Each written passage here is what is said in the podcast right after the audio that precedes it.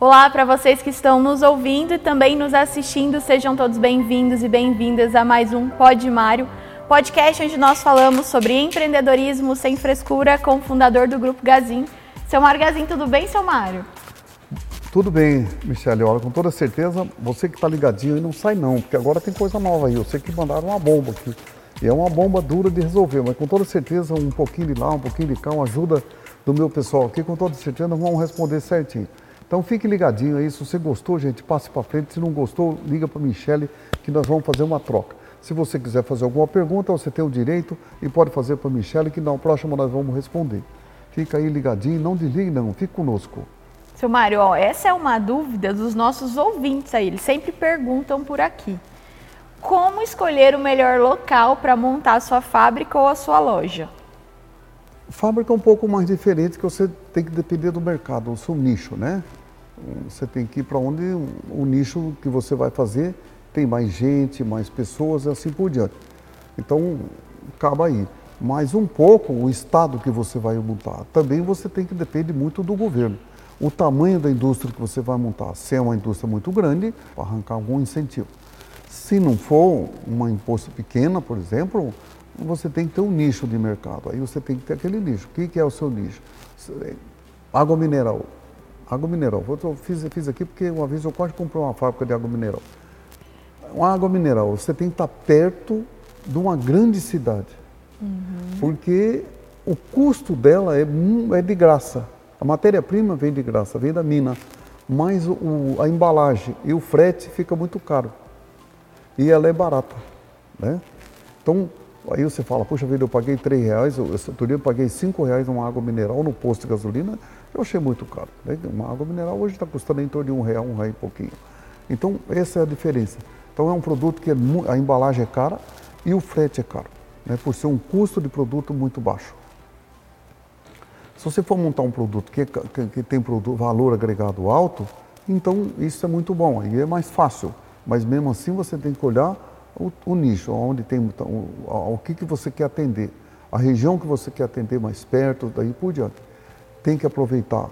Tem estados que têm incentivos maiores, tem estado que tem menores, tem estado que não tem incentivo. Sim. Né? Então, sempre o bom seria maravilhoso. Mas tem muita gente que eu vejo que fica sentado na cadeira, não quer sair do conforto para ganhar dinheiro. Daí, para ganhar dinheiro, tem que muitas vezes ir mais longe um pouco, buscar outras coisas. Eu tive lá no Acre, no, no, no, no Acre, eu vi muitos plantadores de soja aqui de Palotina, do sul do, do aqui do, do, do Paraná. Paraná, a parte do Rio Grande do Sul, Santa Catarina, indo para lá para plantar soja. Parabéns aí essas pessoas que enfrentam a grande dificuldade. Depois, comércio.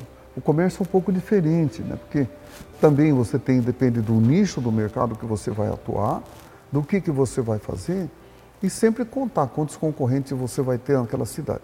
Porque tem lugar que você tem menos concorrentes, outro lugar você tem mais. Se você vai começar o negócio, isso vale muito. Agora aqui o que, eu, o que eu acompanho muito quando eu vou abrir uma loja, eu olho o IDH da cidade. É, o IDH é o, é o que as pessoas, a índice de pobreza né, das pessoas.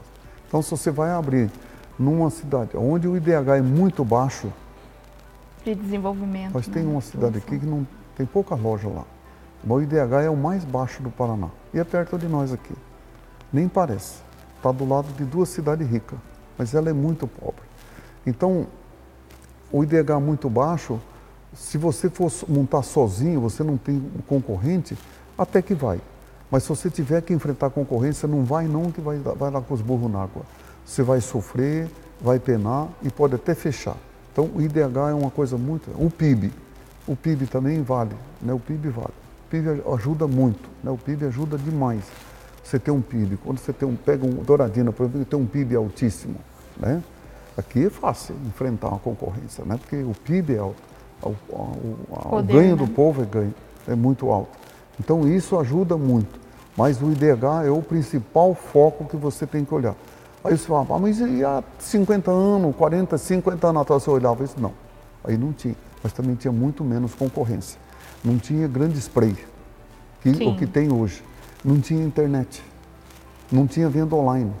E hoje, muitas vezes, nós não vai concorrer com, com, Só com quem está na cidade, né? Quem está na cidade, você vai concorrer com o telefone, né? Você vai correr com a máquina, que é muito diferente isso aí, né? Então é, é uma coisa assim que é muito, muito diferenciado.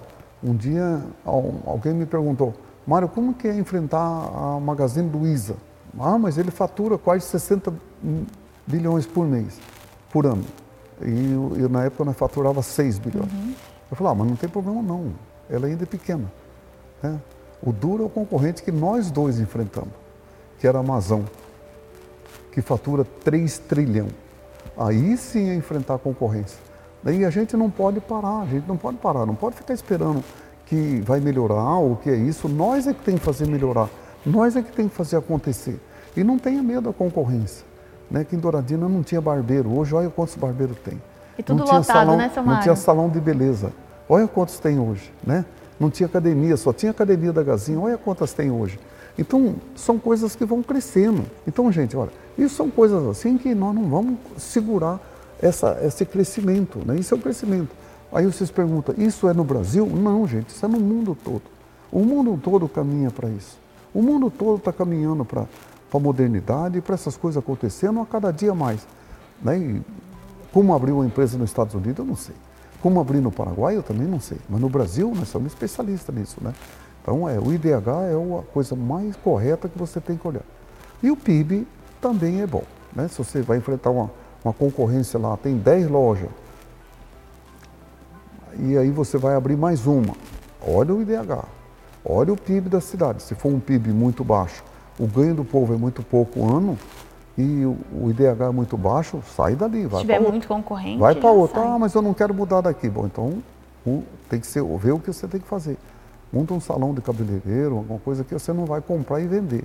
Você não tem que gastar nada, você vai só prestar serviço. serviço. Então, tudo isso são pessoas que crescem aproveitando a oportunidade. Né? Então, se você não consegue vender porque a concorrência é muito grande, vai para aquilo que não tem. Mas, gente, não tenha medo da concorrência, desde que o IDH seja alto você consegue equilibrar. Porque num lugar que ele é muito baixo, é muito difícil. Seu Mário, e essa escolha ruim na hora de, de definir um local para abrir sua loja, pode chegar a quebrar o negócio? Se você não tem uma marca, pode. Se você uhum. não tem uma marca, você vai começar Forte, agora. Entendi. Você é novo, você é novo em tudo e você vai fora de mão, é difícil. Já a Gazin não tem esse problema mais, né? que uma van não tem, as grandes sprays não tem, porque já é conhecido. Ele não é conhecido lá, mas é conhecido em outro lugar e a fama vai andando, Sim. né? Seu Mário, é, outra coisa bem importante quando a gente fala dessa escolha é, da, da localidade, também é que dependendo do seu nicho de negócio, você também precisa saber se aquilo que você vai vender naquela cidade faz sentido, se o público que você vai atender está naquele local. No local, sim, na cidade ela está, né? Da cidade ela está. No local, naquele local, muitas vezes não está. Mas hoje, hoje todo mundo tem carro. Né? Todo mundo tem moto. Entendi. Então todo mundo vai. Então é muito mais fácil do que se a gente olhar no passado, que no passado não tinha. É, tinha uma padaria aqui e outra padaria lá. Hoje não, hoje tem padaria bom uma perto da outra. Uhum. Porque o mercado é um bom perto do outro. Loja de imóveis. Eu quero estar bem perto da Luísa, da Bahia, quero estar perto dos Play porque são muito mais fáceis. E quando foi definida a estratégia para levar as lojas da Gazin para os outros estados, o que, que o senhor levou em consideração? Aí porque Douradina tinha muita gente e o pessoal começou a mudar para aquele lugar. Diamantino, por exemplo. Aqui o pessoal parou de. O saqueiro de, de que mexia com café aqui, ou carregava madeira nas costas, começou a ir em Diamantino para carregar saco de arroz, porque lá produzia muito arroz. Aí nós ir para Diamantino, né? Arenápolis, terra do arroz. Não tinha nada com nós aqui, nós aqui era café. As pessoas deixou de, do café foi para o arroz. Então isso foi uma coisa assim bastante interessante. Juína, o pessoal ia lá para plantar café, saía daqui do café para ir para lá. E nós não tinha loja em Campo Grande, não tinha em Cuiabá, não tinha em Rondonópolis. Nós fomos num lugar onde as pessoas moravam na minha cidade e foi para lá. Isso aí, isso ajudou o começo. Daí, então, daí para frente, da décima primeira loja em, em, seguida, aí já foi começar a olhar. Vamos arrumar aquilo que a gente fez errado. Nós não olhávamos em logística. Começou, então, uhum. ah, nós temos que povoar essa aqui, porque aqui nós passa todo dia. E assim foi. Aí a gente começou a olhar a logística. Hoje tem que ver isso também, a logística, como que ela é, para a gente chegar a um resultado. Somente fábrica, né? Fábrica é muito importante isso, a logística. Então são vários fatores, né, seu Vários fatores que agrega. Mas quando você vai montar uma pequena, a indústria é pequena, que você não depende muito de tanta pessoa. Mão de obra, mão de obra você não precisa se preocupar, mão de obra tem em todo lugar. Tem gente inteligente em todo lugar, não precisa se preocupar. Mão de obra é, se cria. Hoje tem aí o pessoal do SESC, Senai, esse pessoal que ajuda muito também. Antes nem isso tinha, mas é, hoje tem e acaba indo. Seu Mário, então todo mundo sabe que a Gazinha é uma empresa familiar. Como que é trabalhar com uma empresa familiar como essa? O que representa uma empresa familiar? O que representa uma empresa familiar para nós? Né? O que, que ela representa? É apenas local. É o que nós falamos agora, né? Por isso uhum. que deu empatou aqui com o que nós estamos falando. É apenas o local de retirada de recursos. E ela não tem lugar onde vai ser montada. É onde a família está. Ela nasceu ali.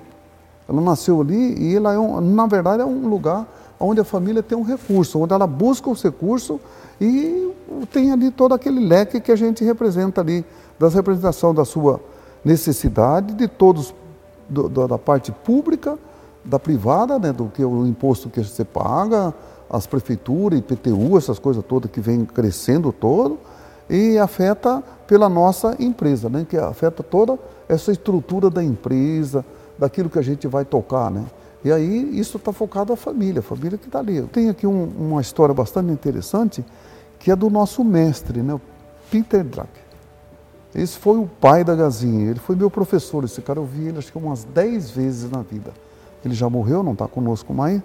Diz que, diz aqui o mestre, não Peter Druck, que diz, dizia que se a família trabalha na empresa, essa sobreviverá. É o que ele diz. E sustentará a família. Mas se a família virar só do sustento da empresa, ela morrerá.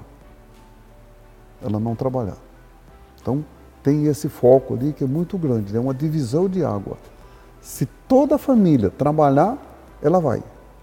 Se ela não trabalhar, ela acaba. Ficar só consumindo é. do recurso. E eu gosto de falar também que empresa é fixa.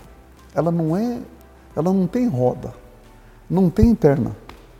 Ela não anda, ela é fixa.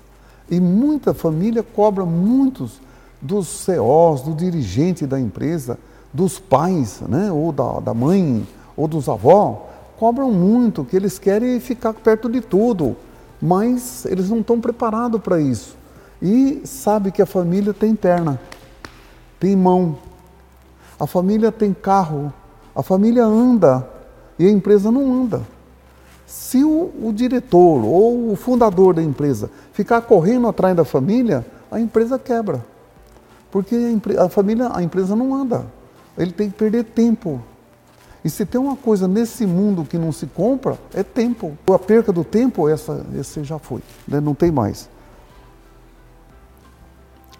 Profissionais, né? Profissionais formam equipe. Os profissionais formam equipe maravilhosa. Então, a empresa que tem equipe, ela fecha, ela abre.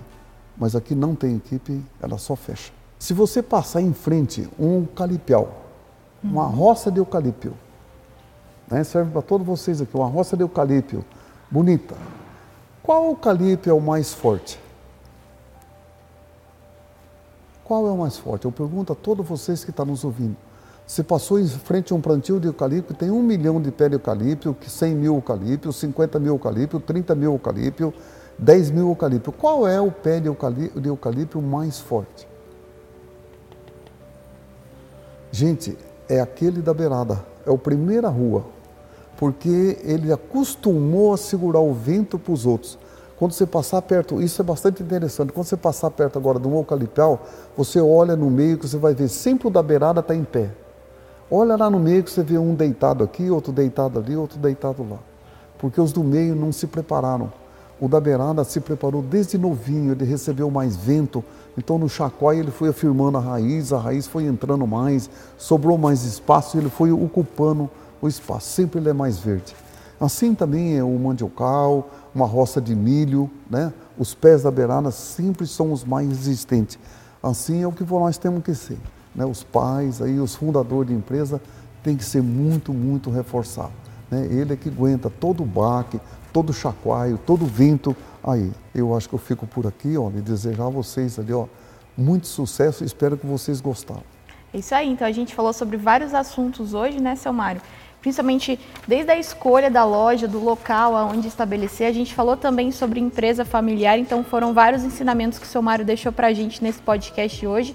Quero agradecer a vocês que ficaram conosco, nos ouvindo e também nos assistindo. Compartilha com a sua família, com os seus amigos e vejo vocês no próximo Pod Mário. Muito obrigada, seu Mário.